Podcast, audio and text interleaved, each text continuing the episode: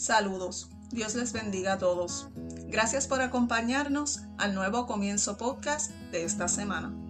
Hoy quiero compartir con ustedes algo que me he estado ministrando hace algún tiempo y quiero comenzar preguntándote, ¿por qué dudas? En ocasiones tenemos planes que parecen ambiciosos o muy grandes y pensamos, cuando esté listo, lo empezaré a hacer. Cuando me sienta preparada, lo haré. Y así pasa el tiempo y nunca estamos lo suficientemente listos o preparados para comenzar. Y así nuestros planes mueren y no llegamos a verlos completados. Otras veces comenzamos proyectos y una vez arrancamos nos damos cuenta de que son más grandes de lo que habíamos anticipado. Y comenzamos a estresarnos porque no vemos el final de ese proyecto. Y tenemos pensamientos como, tan tranquila que estaba antes, ¿en qué me he metido?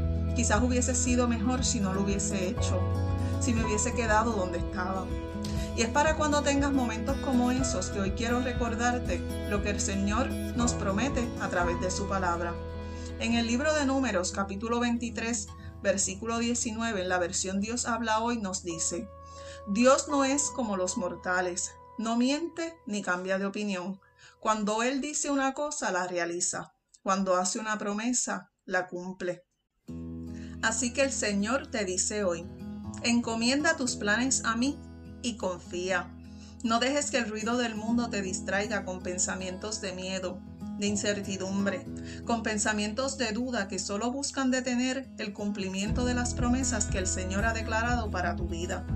Se levantarán obstáculos con la intención de hacerte tropezar, pero hoy te quiero recordar que el Señor es fiel él es quien nos sostiene con su mano fuerte, quien nos libra de todo plan que el enemigo levanta para hacernos tropezar. Aunque tú no lo veas, Él está moviendo montañas, abriendo caminos para llevarte seguro al cumplimiento de su promesa. En esta hora te invito a que practiques de día a día a poner plena confianza en el Señor, no para algunas cosas, no a veces, sino en todo tiempo aún en aquellas cosas que para ti parecen insignificantes. Y poco a poco ve haciendo un hábito tan normal como el respirar.